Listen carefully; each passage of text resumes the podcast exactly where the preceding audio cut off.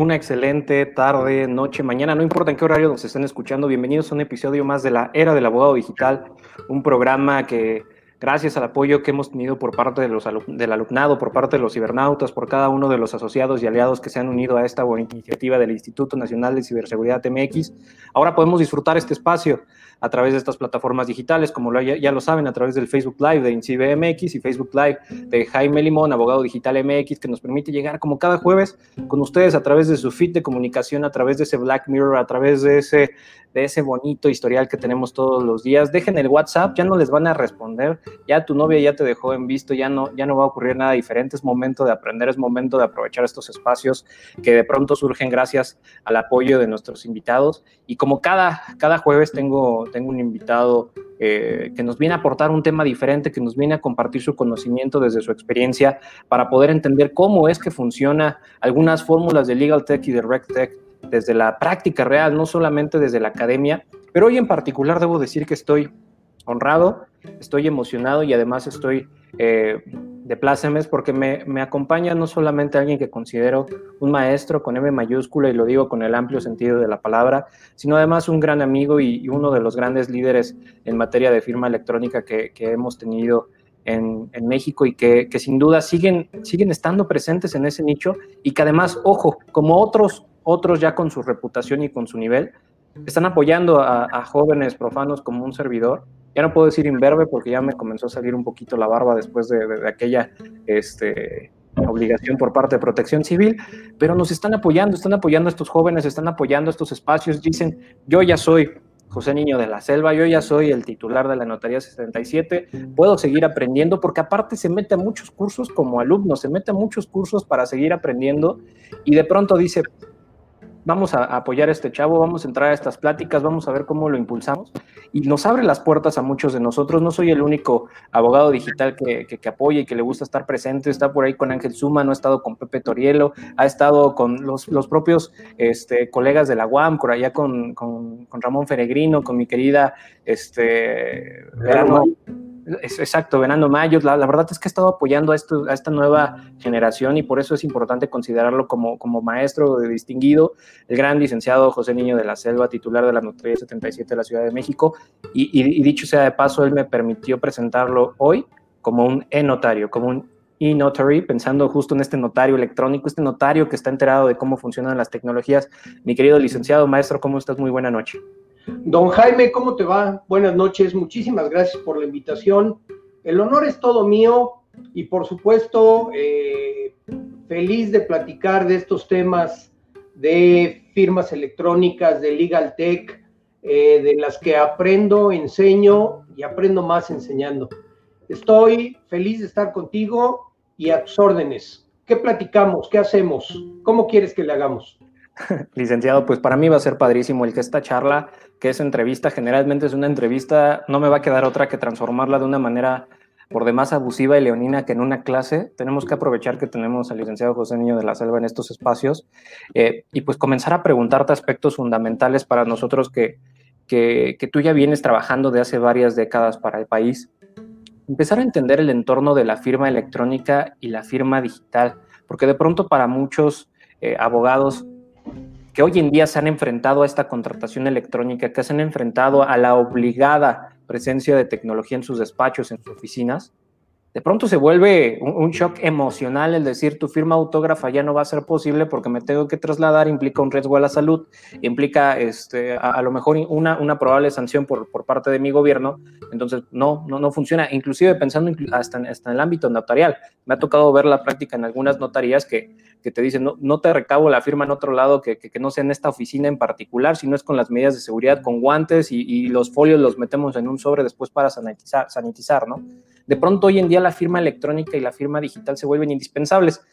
He escuchado también licenciado, que, algunos lo utilizan como sinónimo, pero justo una de estas cosas que me gustaría que nos ayudes a comenzar a entender es qué podemos entender por firma electrónica y firma digital. Y por supuesto, recordarle a la gente que nos está escuchando a través del espacio del INCIBE MX y a través de Jaime Limón que le pueden dejar las preguntas que ustedes deseen al, al licenciado, al notario José Niño de la Selva a través de los comentarios y le podemos mostrar las preguntas completamente en vivo al licenciado. Si te estás perdiendo esta transmisión, no te preocupes que la vas a poder ver el día de mañana a través de YouTube y si no, no quieres verla a través de YouTube porque no quieres ver el video y ya te aburrió mi cara, puedes escuchar el podcast a través de Spotify y a través de otras 10 plataformas, Apple Podcast, eh, iTunes, la puedes escuchar a través de Google Podcast, N cantidad de plataformas para que no te pierdas este contenido. Ahora sí, licenciado, para ya cederte completamente cámaras y micrófonos, ¿qué entendemos por firma electrónica digital? ¿Es lo mismo? ¿Es diferente? Son cosas diferentes, pero quisiera yo retomar un poco lo que, lo que mencionabas hace un, hace un momento. ¿De dónde surge o cómo surge toda esta inquietud por las firmas, por las firmas electrónicas? Todo surge por el comercio electrónico. A finales de los 90, 1998, 1999, en la Organización de las Naciones Unidas se creó una comisión especial para tratar de unificar el comercio electrónico porque ya se veía venir que iba a ser a nivel mundial se creó la UNCITRAL, por sus siglas en inglés, la Comisión de eh, las Naciones Unidas para el Comercio Electrónico. En México tuve el honor y el gusto de participar en las primeras reformas que se hicieron a el Código Civil y al Código de Comercio en esta materia. Partimos de la ley modelo de un citral, la ley modelo de comercio electrónico. Ese, quisiera yo pensar que ese es el, el alfa de, toda esta, de, todo este movimiento.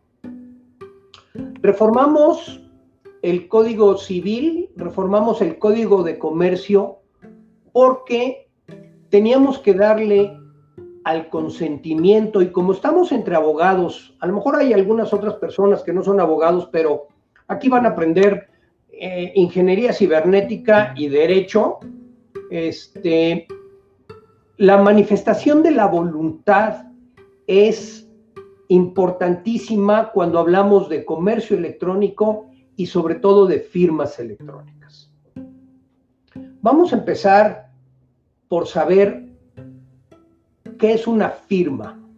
Una firma autógrafa no tiene una definición como tal en nuestra legislación y hasta donde entiendo en ninguna legislación de ninguna parte del mundo.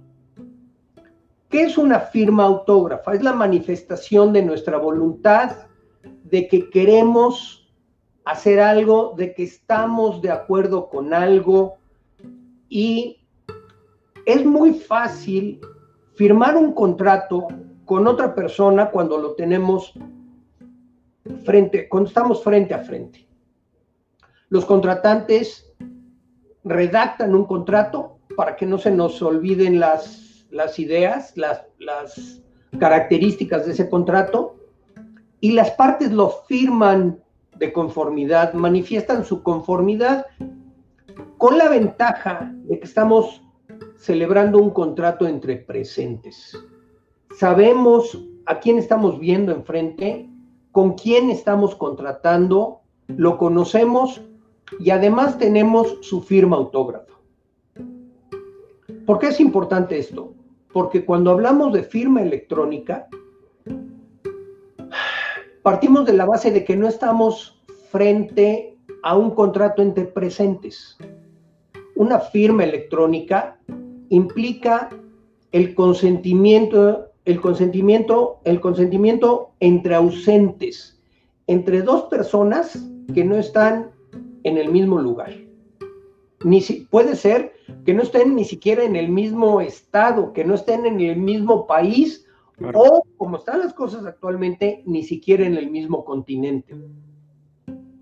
¿Cómo sabemos quién está del otro lado? ¿Cómo sabemos que la persona es quien realmente dice ser. Surge entonces el concepto de firma electrónica. Hay muchas, hay muchos tipos de firmas electrónicas y no todos son sinónimos. Hay firmas digitales, hay firmas electrónicas, hay firmas electrónicas avanzadas Y nuestro consentimiento lo podemos manifestar de muchas formas. Hay quien escanea su firma autógrafa, la copia y la pega en un documento y dice, es mi firma digital, ¿no? Ya, me tocó, ya me tocó un despacho de esos de nombre rimbombante notario, no lo quemo en vivo, pero me mandaron un convenio de confidencialidad con esta firma escaneada. Ya, no sé qué decir. Es, una, es una chulada, es un encanto, es, es la, la, la inocencia de las gentes que no tienen ni idea lo que es una firma electrónica o una firma digital. Las firmas, las firmas electrónicas y las firmas digitales también pueden ser, y aquí hay que tener mucho cuidado, también pueden ser una palomita en una casilla en una página electrónica. Puede ser un, un acepto, un clic en un acepto en una página electrónica. Puede ser un seguir navegando en una página electrónica. Las páginas electrónicas, eh, aunque no parezcan, nos advierten de todo. Dice el, el mensajito, si usted continúa navegando en esta página, usted acepta el uso de cookies para seguir navegando. ¿Qué son las cookies? No vamos a entrar en eso, pero al picarle o al seguir navegando, estamos manifestando nuestro consentimiento. Si nos vamos a nuestras clases de, primero en la, en la carrera, del primer semestre, el consentimiento se puede manifestar de una manera tácita o de una manera expresa. Tácitamente lo estamos aceptando y estamos dando nuestro consentimiento. Ese es un, es un punto muy elemental, pero es una especie de firma electrónica, es nuestro consentimiento en ese, en ese documento o con esa página. Y estamos aceptando y podemos aceptar una cantidad increíble de cosas.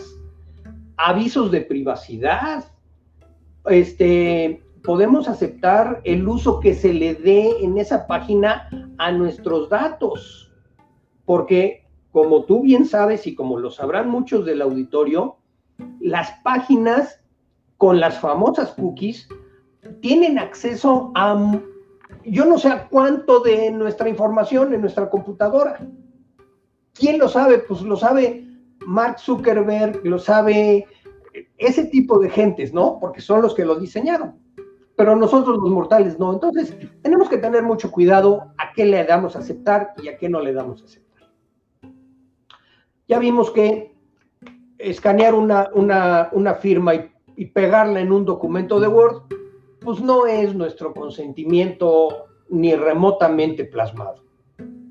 Hay, otra, hay, otros, hay otras firmas electrónicas. Por ejemplo, los NICs, los números de identificación personal, que utilizamos con nuestra, básicamente con nuestra tarjeta de crédito.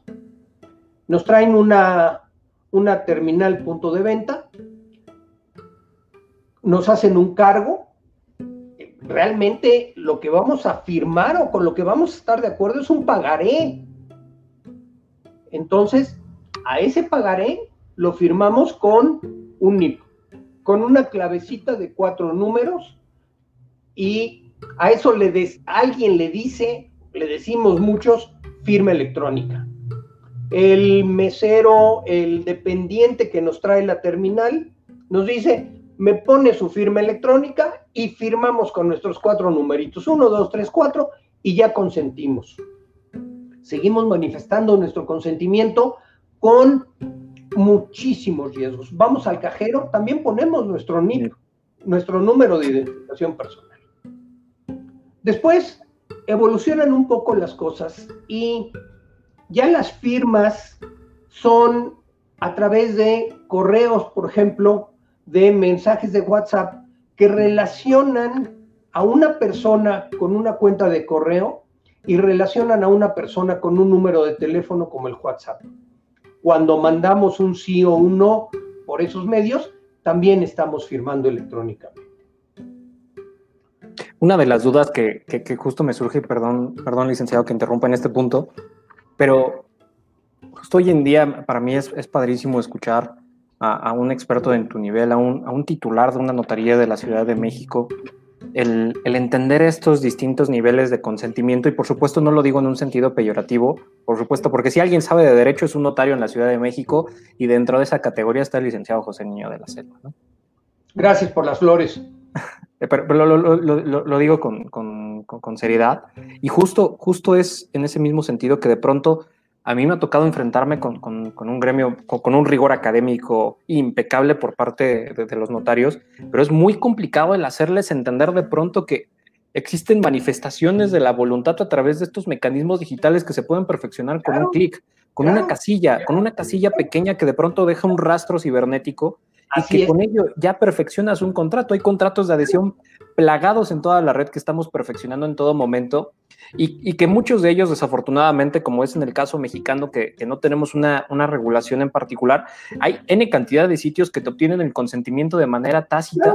por simplemente mantenerte navegando ahí y ya perfeccionaste contratos de, de adhesión en ese sentido, ¿no, licenciado? En la legislación civil mexicana, la regla general es el consentimiento, es el consensualismo, ¿no? Te vendo una casa. Te, y, estoy, y estoy hablando del ejemplo más complejo que, que, que nos vamos a encontrar. Sí, que requiere formalidad en una escritura. Exacto. Te compro una casa. El Código Civil de la Ciudad de México dice, la compraventa es perfecta y obligatoria para las partes desde que hay acuerdo entre cosa y precio, aunque la primera no haya sido entregada ni el segundo pagado. El contrato es perfecto. ¿Qué le falta? Le falta la forma. Le falta la forma de escritura pública. Y ese va a ser parte del final de nuestra, de nuestra plática, porque ese es un, un tema muy interesante con el que se les paran los mis compañeros Fíjate que no necesariamente a los más grandes. Iba yo a decir a los más viejos, pero ahí me voy yo incluido, entonces, no necesariamente a los más grandes. También a los jóvenes que tienen una formación muy rigurosa, se les paran los pelos con esto del consentimiento, con esto de las firmas electrónicas. Después me dejas invitarte a un programa para hablar justo de, de, escrituras donde haya traslación de dominio de inmuebles y pagos de criptomonedas, que por ahí, si, mal no recuerdo, creo que ya un notario en la Ciudad de México hizo una escritura de esa naturaleza y anda, anda en un par de, eventos anunciando ello. No recuerdo ahorita el nombre del, del, licenciado, pero, pero ya, ya he escuchado eh, eventos de esa naturaleza, notario. Hay que, hay que tener mucho cuidado con eso, porque así como hay ese notario que, que acepta pagos en criptomonedas, hay notarios que están pretendiendo constituir sociedades con firmas electrónicas. Ahorita llegamos a eso. Déjame, déjame acabar con toda la historia. Hablábamos hace un momento de un contrato entre presentes. Tú y yo celebramos un contrato entre presentes. Yo te estoy viendo, tú me estás viendo, firmamos por duplicado un contrato de lo que sea, un contrato de compraventa de un coche. Este, y el contrato ya es perfecto y los dos tenemos la seguridad de que estamos contratando con quien dice ser la contraparte. Cuando hablamos de firmas electrónicas, también ya lo mencionamos, estamos celebrando contratos, estamos manifestando nuestra voluntad en situaciones de no presentes. Entonces, ¿Qué tiene, qué debe tener una firma electrónica? ¿Qué es una firma electrónica? Una firma electrónica, hay que tener mucho cuidado con esto, son los puntos finos. Una firma electrónica no es nada más el equivalente a la manifestación de nuestra voluntad. Una firma electrónica además de nuestra manifestación de voluntad, trae aparejada nuestra identificación, trae aparejada nuestra identidad. ¿Cómo, cómo es esto? Vamos a hablar de firmas electrónicas que se crean a través de una infraestructura de llave pública. Hay un prestador de servicios de certificación que, fue parte de las modificaciones que se le hicieron al Código de Comercio por ahí de 2003, si no mal recuerdo. Y ese prestador de servicios de, certificación resulta ser un tercero confiable, porque necesitamos, para esta contratación a distancia, necesitamos un tercero confiable. Como lo es el notario. Ahorita vamos a llegar con el notario. Este tercero confiable nos va a dar un par de llaves, una llave pública y una llave privada, con las que vamos a poder jugar y vamos a poder no nada más identificarnos, sino encriptar la información que queremos, con la que queremos contratar, que queremos enviar. Yo con mi llave privada encripto un documento, un contrato que te quiero mandar. Ese contrato te llega, tú lo desencriptas con el equivalente de mi llave privada, que es mi llave pública, que tú tienes, y al hacer ese, esa digestión, como dicen por ahí, se garantizan, se garantizan cuatro principios fundamentales en toda contratación electrónica. Se garantiza la autenticidad del documento, se garantiza la confidencialidad del documento, se garantiza la integridad y se garantiza la no repudiación.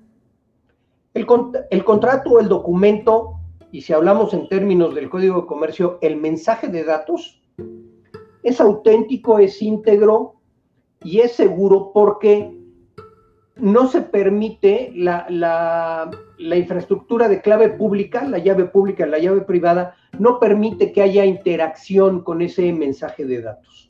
Y si la llegara a ver, esa interacción eh, se, se, vuelve evidente. Y entonces tú ya sabes que ese mensaje de datos que yo te envié, ya fue alterado, ya no viene de mí a lo mejor, este, y, ya sabemos que, no funciona, que ya no funciona la, seguridad, la, autenticidad, la integridad, la seguridad y la no repudiación.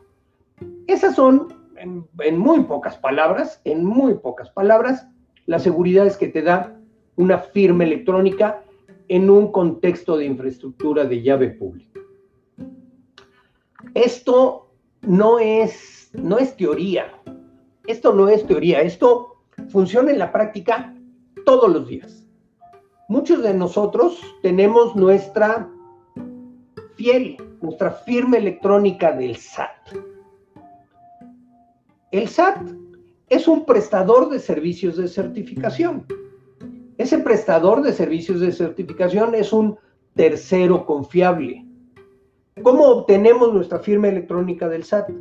Tuvimos que ir al SAT, tuvimos que presentar una serie de documentos que acreditan dónde vivimos, dónde nacimos, quiénes somos, este, etcétera, etcétera. Y además, ese prestador de servicios de certificación nos identifica físicamente, toma nuestras huellas, toma una foto, eh, puede tomar, inclusive, no, no lo hace, pero lo puede hacer o lo debería hacer, una muestra de nuestra voz, puede tomar una foto de nuestros ojos, el iris, etcétera, etcétera. Y entonces nos da en un dispositivo electrónico nuestra firma electrónica. Y con esa firma electrónica, ahorita vamos a, a deshacerla un poquito, con esa firma electrónica ya podemos contratar. Y ya podemos tener una relativa seguridad de con quién estamos contratando. ¿Tenemos, ¿Tenemos alguna duda? Entonces, verificamos que esa firma electrónica efectivamente esté dentro de la red de certificación digital del SAT, la podemos consultar y nos van a decir por parte del SAT, esa firma efectivamente corresponde al notario, corresponde al maestro Díaz Limón, este, está vigente y no ha sido revocada, porque todo eso se puede hacer con una firma electrónica. Y entonces ya tenemos un cierto grado de seguridad y estas son las firmas electrónicas avanzadas.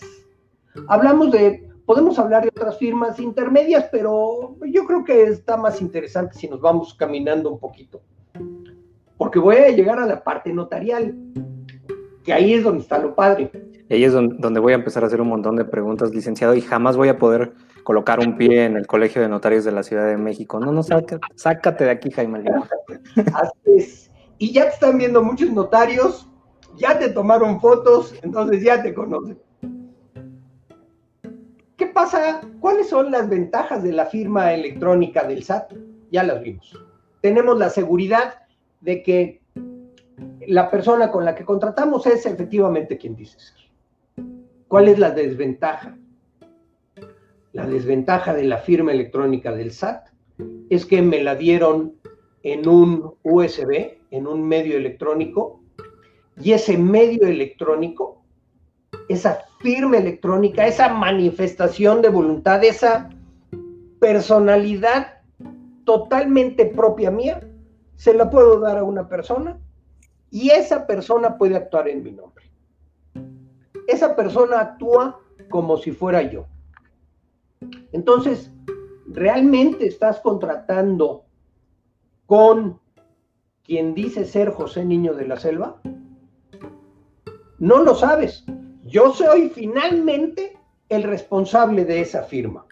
Así como de las tarjetas de crédito, yo, si a, si a mi hijo le doy mi tarjeta de crédito, le doy el número y él la yo no puedo decir que yo, que yo me libero de responsabilidad. Si yo al contador, eso es el ejemplo clásico de la firma electrónica del SAT. Al contador le doy el dispositivo, le doy los datos, él tiene mi archivo .ser, tiene mi archivo .key, le doy además mi, mi contraseña y él ya está haciendo y deshaciendo.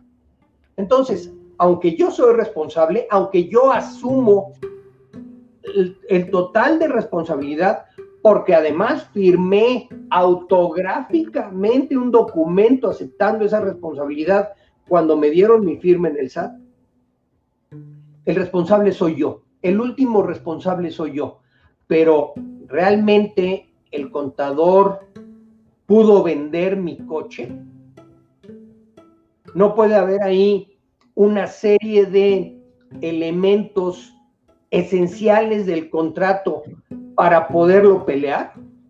Yo creo que sí. Y entonces la seguridad de una firma electrónica avanzada queda a la discreción del usuario.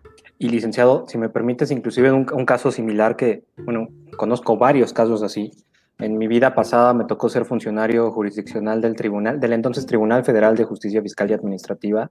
Estos primeros me tocó ser de estos primeros eh, ejercicios y conejillos de indias de esta sala especializada de juicio en línea y me tocó ver un asunto, un asunto de un contador que poseyendo la, la, USB y la contraseña para poder hacer valer la firma electrónica avanzada, se le olvidó presentar las declaraciones anuales. Bueno. Pasó el tiempo, le inician un PAE se le, se le olvidó que tenía un PAE. De pronto su cliente le marca y le dice, oye, me congelaron las cuentas bancarias, ¿tú sabes algo? No, no, no, déjame ver ahorita cómo lo resuelvo. Se avienta una demanda de nulidad, expresa el contador, la mete al sistema, al expediente electrónico y firma la demanda como si lo hubiese firmado el, el contribuyente. Y el contribuyente jamás se enteró que le habían iniciado un PAE, que había iniciado una demanda de nulidad. Se enteró hasta el momento de la sentencia, licenciado. Sí, claro. sí, sí, claro, por supuesto, él llegó diciendo, oye, pero si yo no me enteré, ¿cómo puede ser que, le estés dando cabida a este procedimiento? A ver, pero inclusive la propia ley te, te, lo dice, la Ley Federal de Procedimiento Contencioso Administrativo, te dice que tú eres responsable del uso de la firma. Los lineamientos te lo dicen, el Código Fiscal te lo dice, la propia Ley de Firma Electrónica te lo dice. Entonces, y compadre, tú se la diste, eres el responsable, tú, tú eres el responsable de eso. Ahí está el ejemplo clásico y clarísimo. Sí, la, realidad es que no, justo este tipo de, casos tan graves es lo que muchas personas hacen dudar sobre la seguridad en la firma electrónica de la que hablas del SAT, ¿no, licenciado? Que además, que además, viéndolo desde el punto de vista técnico, es mucho más segura una firma electrónica que una firma autógrafa. Claro, completamente. Alguien con un poquitito de ganas se pasa una semana practicándola, calcándola, copiándola y logra hacer la firma que sea. Una firma electrónica dentro de una eh, infraestructura de clave pública es prácticamente imposible falsificar o duplicar. Por muchas razones que en otra, en otra ocasión, si me vuelves a invitar, platicaremos, porque el, cómo funciona una infraestructura de clave pública es, es apasionante. Pero bueno. No, nos vas a deber no solamente una participación en, transmisión en vivo, nos debes un curso en la materia, licenciado, porque si no, no, nos va a dar, no nos va a dar la vida en estos breves espacios, son muy chiquitos. No, no me invitan, no me invitan, maestro. al final del programa vamos a comprometer públicamente al licenciado que nos dé, nos dé un curso de esta naturaleza. Notario, con tu venia, la gente está muy participativa en, redes sociales, te están enviando saludos. No sé si me permitas dar una lectura eh, expresa a, ellos para saber la doctora, La doctora Yolanda, eh, nos, como siempre, una, una, gran amiga y seguidora de los eventos por parte del, INCIBE, eh, nos manda saludos y ya está muy, muy atenta de lo que estamos platicando en este, en este buen programa. Mi querida doctora Yolanda Ramírez Villordo, por supuesto recordarles que muy pronto la doctora, hoy, hoy me dio el sí, Hoy nos dijo que sí se va a incorporar muy pronto como una de las conductoras de, nuestro, de nuestro gran Instituto Nacional de Ciberseguridad MX. Entonces, les estoy dando aquí la primicia. No les puedo adelantar todavía todo el contenido, pero la doctora muy pronto se une a las filas del INCIBE. El gran abogado digital, este, también que se está especializando en propiedad intelectual, un gran eh, joven en la materia. Carlos Moreno nos saluda y dice excelente tema. Daeli Barrios Ortega nos manda, saludos. Este, Lidia Elizabeth López manda saludos. Martín Burbarno Lara, también uno de los abogados latinoamericanos que más impulsan herramientas de Legal Tech, por supuesto que con InsightNet está haciendo un increíble trabajo. Manda felicitaciones y dice que es indispensable tratar este tema. La, doctora este, Yolanda Ramírez Villordo nos dice que es muy importante saber de estos temas, por supuesto, y saberlo de los que saben ¿no? Como lo es el licenciado José Niño de la Selva. Eh, Aeri López nos dice, buenas tardes, saludos. Asimismo, Daeli nos dice, lo negativo que encuentro es que hay diversidad de firmas electrónicas, por lo que debe haber una unificación para ver una base sustancial. Completamente, creo que también ahí hay que ver cómo podríamos en algún momento homologar plataformas, ¿no? Pero no tanto la, diversidad de firmas.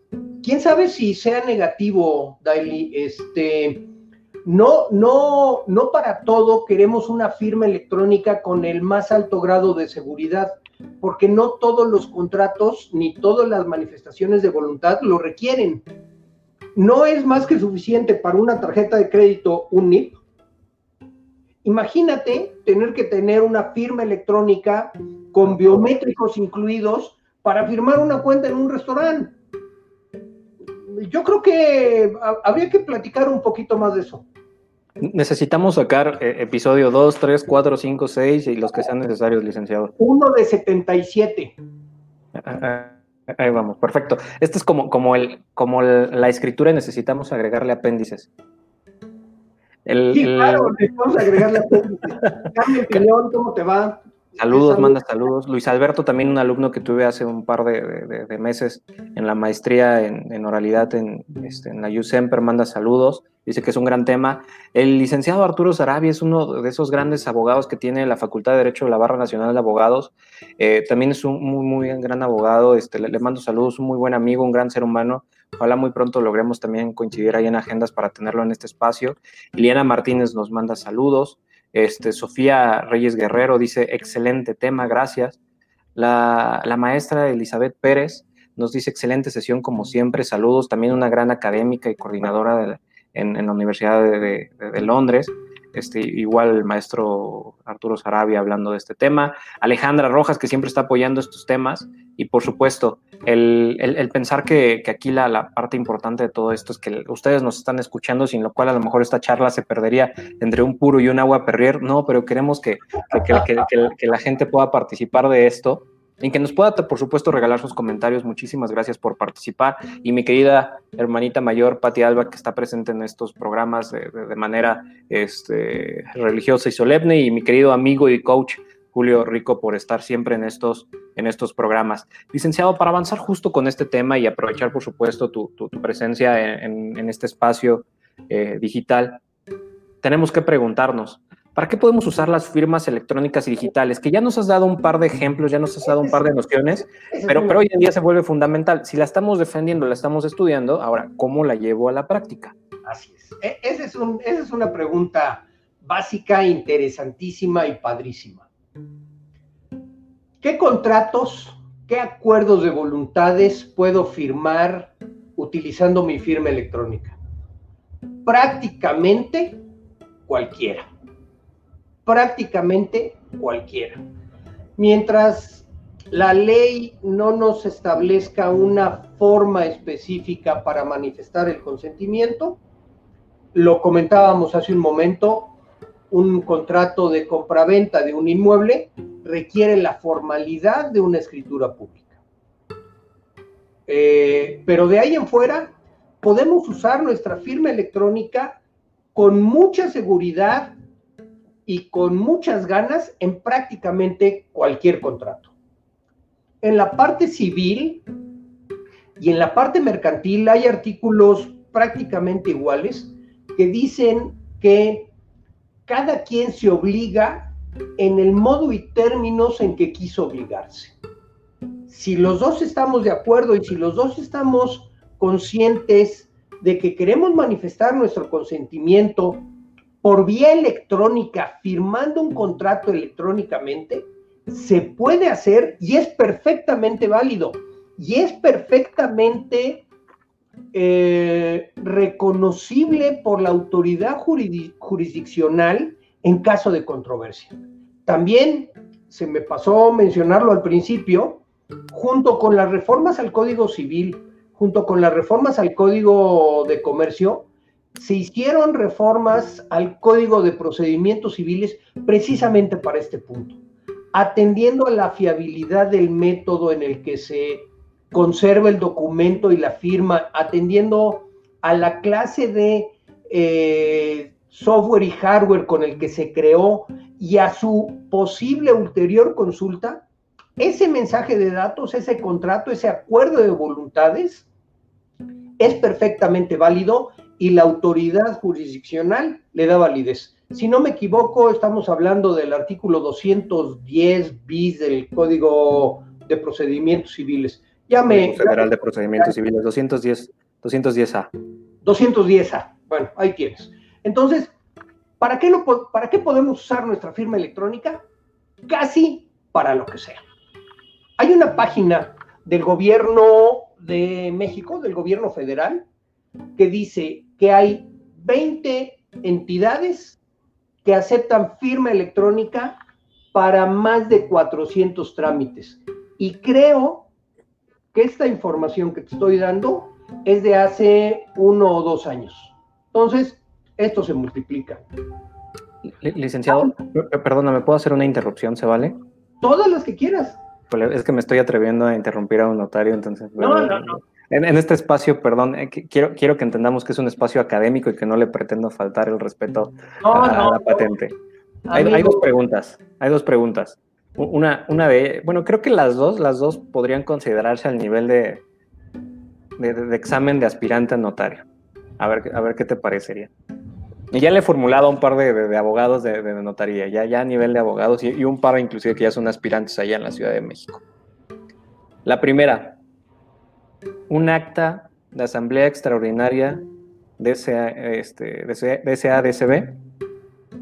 firmada electrónicamente. Firmas electrónicas avanzadas, licenciado. ¿La protocolizamos o no la protocolizamos?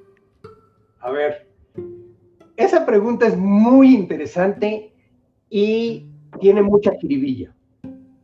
Hay que tener mucho cuidado con esto. Uno, los estatutos, los estatutos sociales deben prever esa posibilidad. Hay que tener mucho cuidado. Si no está previsto en los estatutos, no se puede. Dos, los estatutos lo prevén.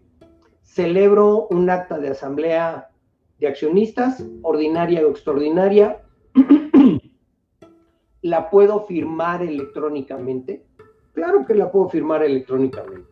¿Es válida y es oponible? Sí es válida y sí es oponible a terceros y es vinculativa 100%, sin ningún problema. Ahora viene lo interesante la quieres protocolizar. ¿Qué quiere decir protocolizar?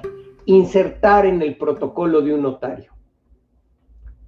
El protocolo de un notario en la Ciudad de México y en todas las entidades federativas es físico, no electrónico. La, la, puedes protocolizar, la puedes insertar en el protocolo de un notario? No. Electrónicamente, no.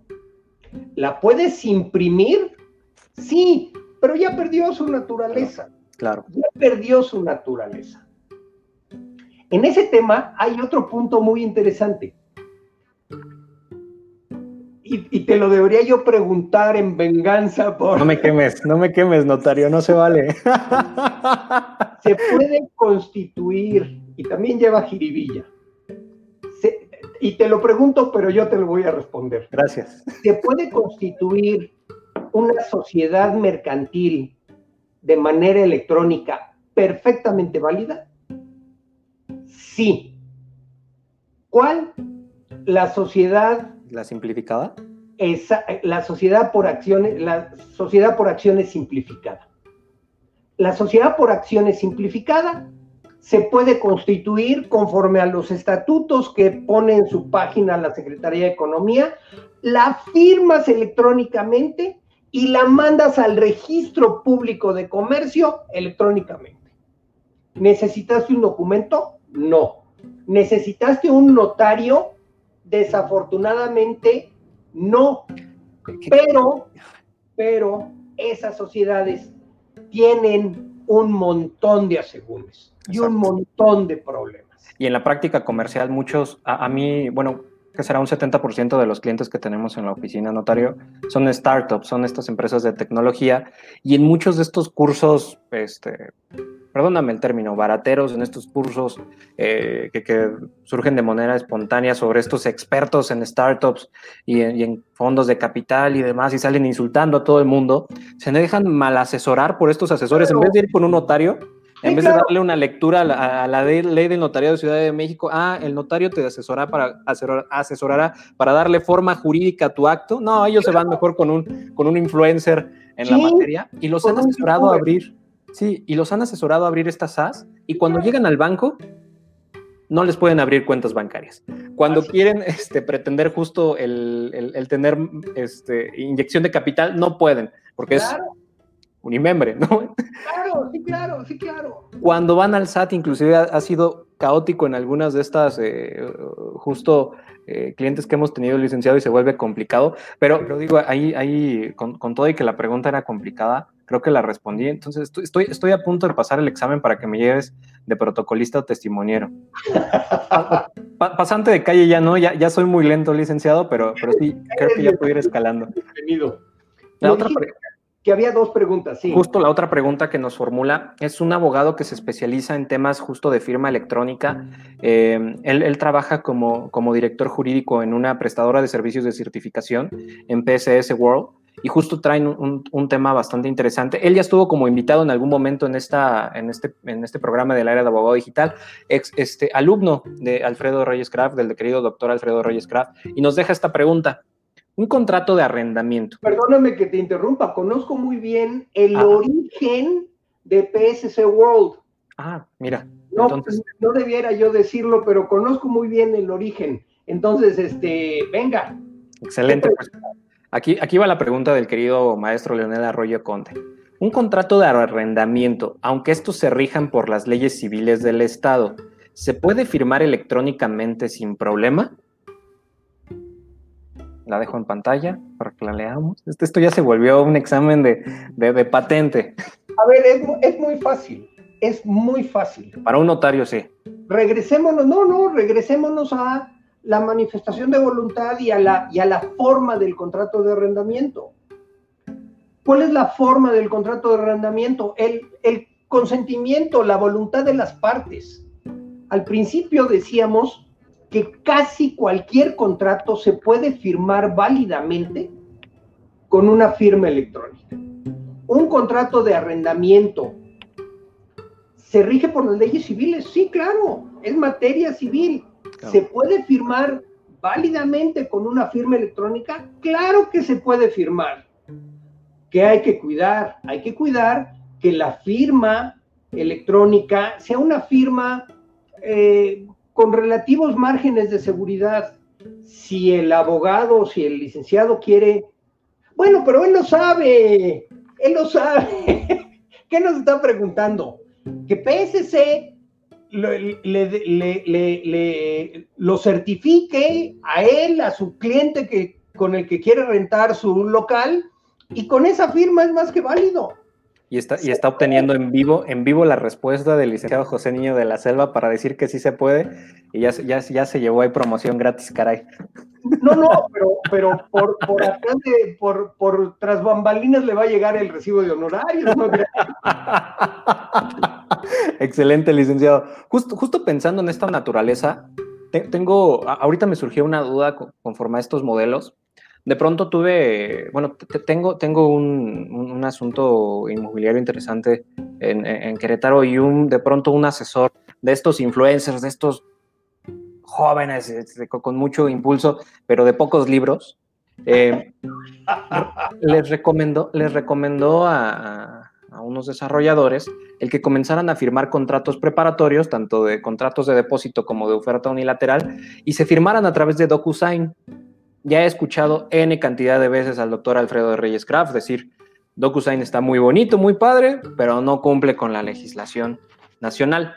De pronto, justo, y, en ese camino, pues tienen estos documentos que se firmaron a través de una plataforma DocuSign, documentos preparatorios de, esa naturaleza, y al momento de la escrituración llegan con el notario al momento de la titulación llevan sus documentos preparatorios con firma electrónica DocuSign con su constancia y el notario les dice, pero pues es que esto y nada es lo mismo, yo no los puedo incluir dentro de los antecedentes.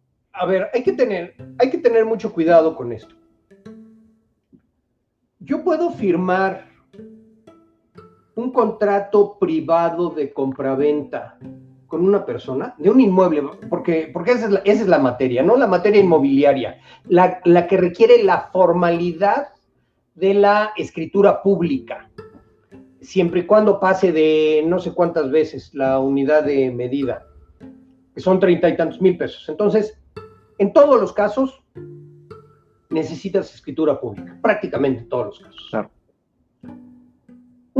y lo mencionábamos hace rato, nada más hay que darle una pensadita. Un contrato privado de compraventa se puede firmar válidamente, vamos a empezar por el principio, entre presentes sin necesidad de escritura, sí. ¿El contrato es válido? Sí. ¿El contrato es perfecto? Sí. Siempre y cuando haya acuerdo entre cosa y precio. Y ya lo decíamos, aunque no se haya entregado la cosa, ni se, ni se haya pagado el precio. ¿Hubo transmisión de propiedad? Sí. ¿Te vendí la casa? Sí. ¿Me compraste la casa? Sí. Es un documento privado. Si ese documento privado lo puedo firmar en una servilleta, en un Sambors o en un VIPS, ¿no lo puedo firmar electrónicamente? Claro que lo puedo firmar electrónicamente. ¿Qué formalidad necesité para celebrar ese contrato privado? Ninguna. ¿Nos entregamos, intercambiamos identificaciones? No. Entonces, la recomendación es, la recomendación es utilizar una firma electrónica de una, de cualquiera de estas eh, empresas que, firman electrónicamente y que utilizan la firma del SAT. Conozco DocuSign, pero, y aquí le voy a hacer eh, publicidad a, un gran amigo mío que conoce muy bien a Alfredo Reyes Craft, porque estuvimos trabajando en esto en 1999, en 2000, con todas estas modificaciones, que es la empresa de Ignacio Mendívil. Puedo firmar. Él tiene una, una empresa que se llama Firmamex la, firma es muy segura porque utiliza la firma del SAT y la puedes verificar de cualquier manera. Con FirmaMex, con DocuSign, con la que quieras. ¿Puedes firmar ese contrato preparatorio de compraventa? Sí. Y le dije preparatorio utilizando mal el término jurídicamente. Es un contrato privado de compraventa. ¿Cuál sería un contrato preparatorio? Que también creo que se puede firmar electrónicamente, un contrato de promesa de venta, ¿no? Que está regulado en cinco artículos en el Código Civil, cuando menos el de la Ciudad de México. No conozco los otros. Se puede firmar electrónicamente un contrato de promesa de venta, un contrato de promesa de compraventa. Claro, claro que se puede. ¿Es perfectamente válido? Sí, sí, es perfectamente válido lo, si lo que quieres, me regreso a lo que me decías del acta, del acta de hace rato, si lo que quieres es reconocerle en el protocolo, protocolizar ante notario ese contrato, ¿se puede? Pues no, porque el notario no lo puede insertar un, un documento electrónico en un, en un protocolo físico, ¿no? Entonces, no lo puedes protocolizar, pero ¿es válido? Sí, sí es válido lo puedes usar como antecedente para un para eh, otorgar una escritura pública, claro que lo puedes usar como antecedente, pero no físico. Como antecedente me refiero, el señor y yo pactamos que él me iba a vender la casa y me la iba a vender en un millón de pesos y yo se lo iba a pagar al momento que se firmara la escritura. ¿Es válido? Claro que es válido. Y también va el recibo de honorarios por ahí. Excelente, ¿no? Pues la, realidad es que te lo dije, iba a ser un programa muy abusivo, muy leonino e inclusive podría considerarse... como debe de ser. Ya, me aproveché demasiado. afortunadamente también el público se está aprovechando, es un tema que, está despertando muchísima curiosidad. Eh, la, gente sigue haciendo preguntas, francamente no me va a alcanzar este programa para, para hacerte eh, cada una de ellas e invocarlas, pero... Perdón, Lick. ¿Cómo andamos de tiempo? Pues es que ya son 8.57, el programa termina a las 9, pero yo, lo termino cuando el notario me diga que lo termine.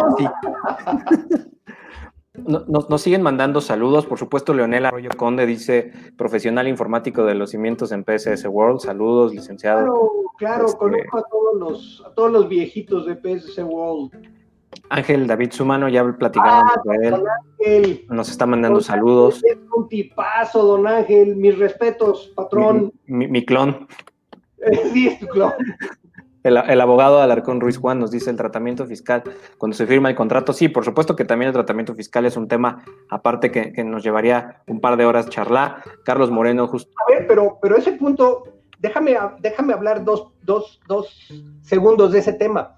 Es muy interesante. A ver, ¿cuándo se causan los impuestos?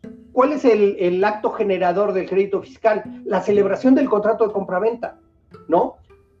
vamos a suponer que ese contrato de privado de compraventa, en, en ese contrato privado de compraventa me pagas el millón de pesos que yo pido. Puedo de manera electrónica hacer mi declaración de impuestos de manera electrónica, ¿o no? Para eso es la firma del SAT. Entonces, el tratamiento fiscal es el mismo.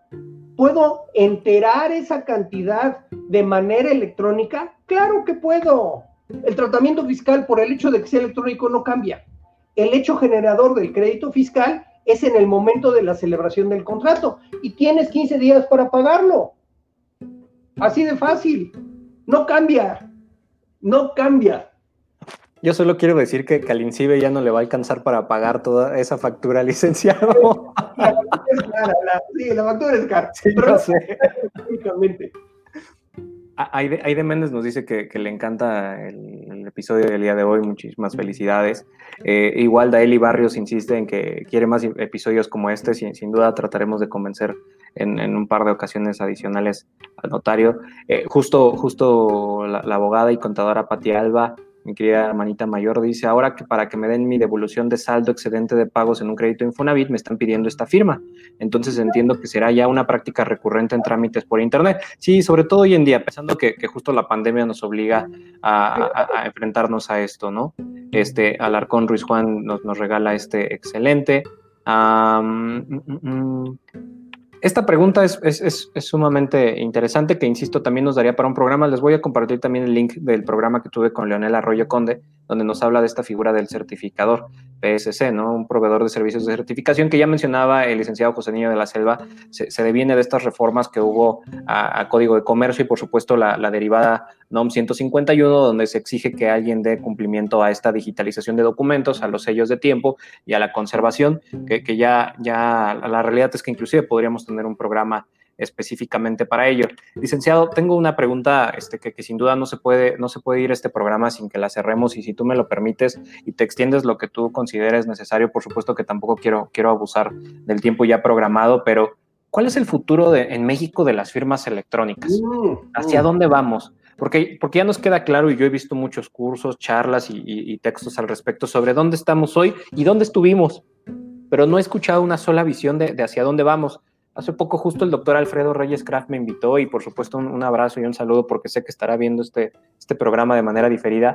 Me invitó a dar una charla con, em, con jueces de distrito y, y, magistrados del, del, Consejo de la Judicatura Federal y me dejó cerrar su curso. Él dio un curso sobre firma este, electrónica avanzada y yo cerré el curso y me dijo, quiero que des una clase sobre hacia dónde vamos. ¿Y qué más, doctor? Así, ¿hacia dónde vamos? Yo les voy a dar todo necesito que tú me des algo sobre hacia dónde ves la tecnología. Y haciendo una investigación comencé a ver N cantidad de hipótesis notario que ni siquiera hemos comenzado a, tener claro ni, ni, percibir. Y puede ser que nuestra legislación se pueda ver obsoleta en muchos de esos escenarios. Pero me encantaría escuchar tu opinión. ¿Qué opina el licenciado José Niño de la Selva, en notario, titular de la notaría número 77 de la Ciudad de México, un gran amigo, abogado digital y mentor? Hacia dónde va el futuro de las firmas electrónicas en México.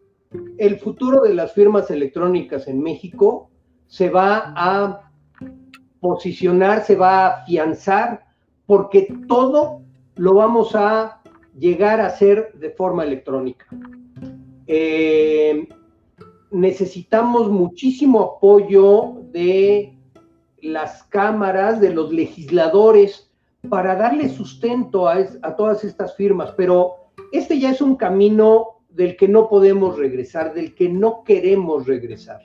No nada más para contratos privados, no nada más para comercio electrónico y comprar cosas por ahí. Debemos, debemos tener la posibilidad de presentar nuestras, y estamos en un foro de abogados, de presentar nuestras demandas en materia civil, en materia familiar, eh, por medios electrónicos con firma electrónica. Debemos tener la posibilidad y el legislativo es el que tiene que apoyar y tiene que ir en este camino. Tenemos que poder firmar ante notario con firmas electrónicas seguras. Aquí voy a hacer un comercial. En el Colegio de Notarios de la Ciudad de México estamos avanzando a pasos agigantados en el protocolo electrónico. Estamos avanzando en la firma electrónica notarial. Es como una firma electrónica avanzada, pero con la integración de biométricos. Es una especie de SAT exclusivo para firmar ante notario. Y como tiene biométricos, no le puedes prestar el, el, medio electrónico al contador para que firme tus escrituras. Te va a reconocer la cara, te va a reconocer la voz, te va a reconocer el iris. Y además, así como estamos ahorita, el notario te dice, don Jaime, ¿está usted de acuerdo con el documento electrónico que le mandé? ¿Está usted de acuerdo con la escritura electrónica que le mandé? Sí, notario, me hace favor de firmarla. Y estamos firmando en casi como si estuviéramos entre presentes. La firma electrónica, la firma electrónica avanzada llegó para quedarse y así como lo hace el notario, es el ejemplo que me sale natural, lo debemos poder hacer con los jueces. Debemos poder eh, celebrar un, hacer un, un juicio de lo que sea ante un juez por vía electrónica.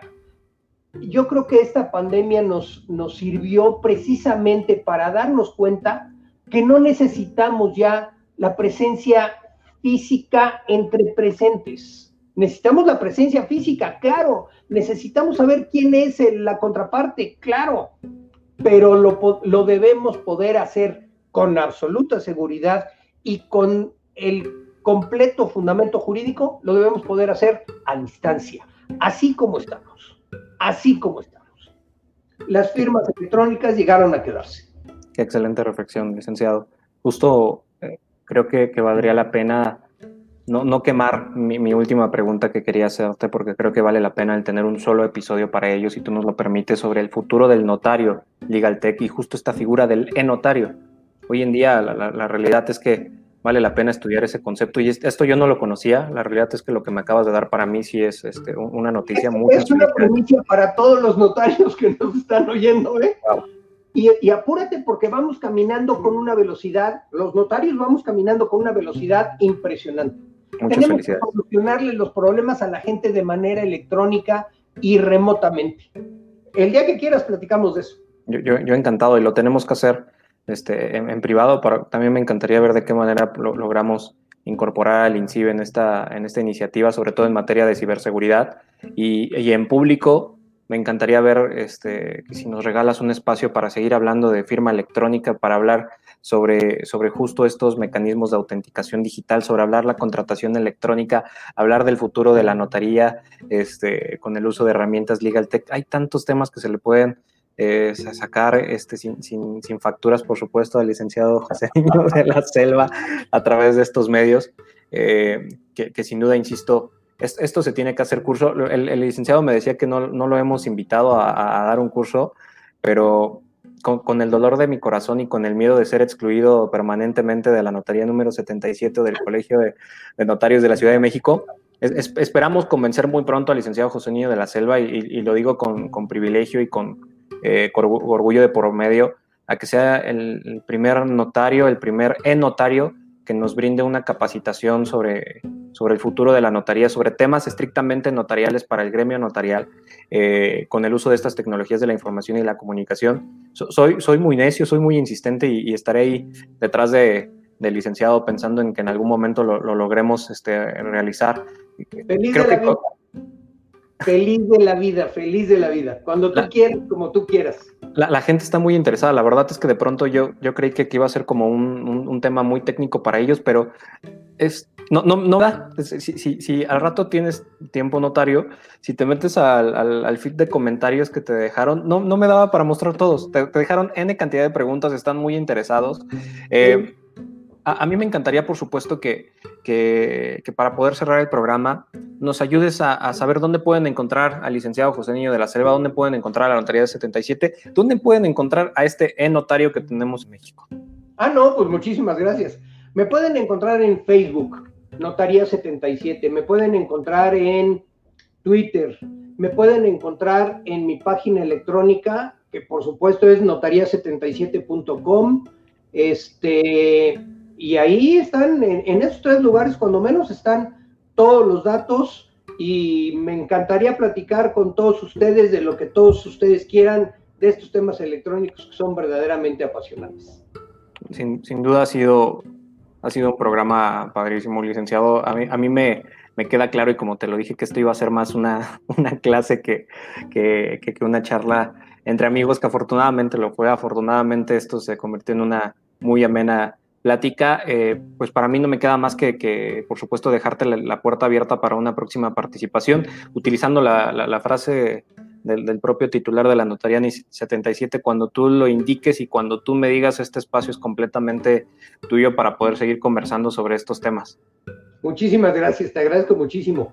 Pues, y como dice el maestro Díaz Limón, el, eh, y no me, no me la he aprendido de memoria, el conocimiento no sirve de nada si no se comparte el conocimiento solo es útil en la medida que se comparte. Ahí tienes.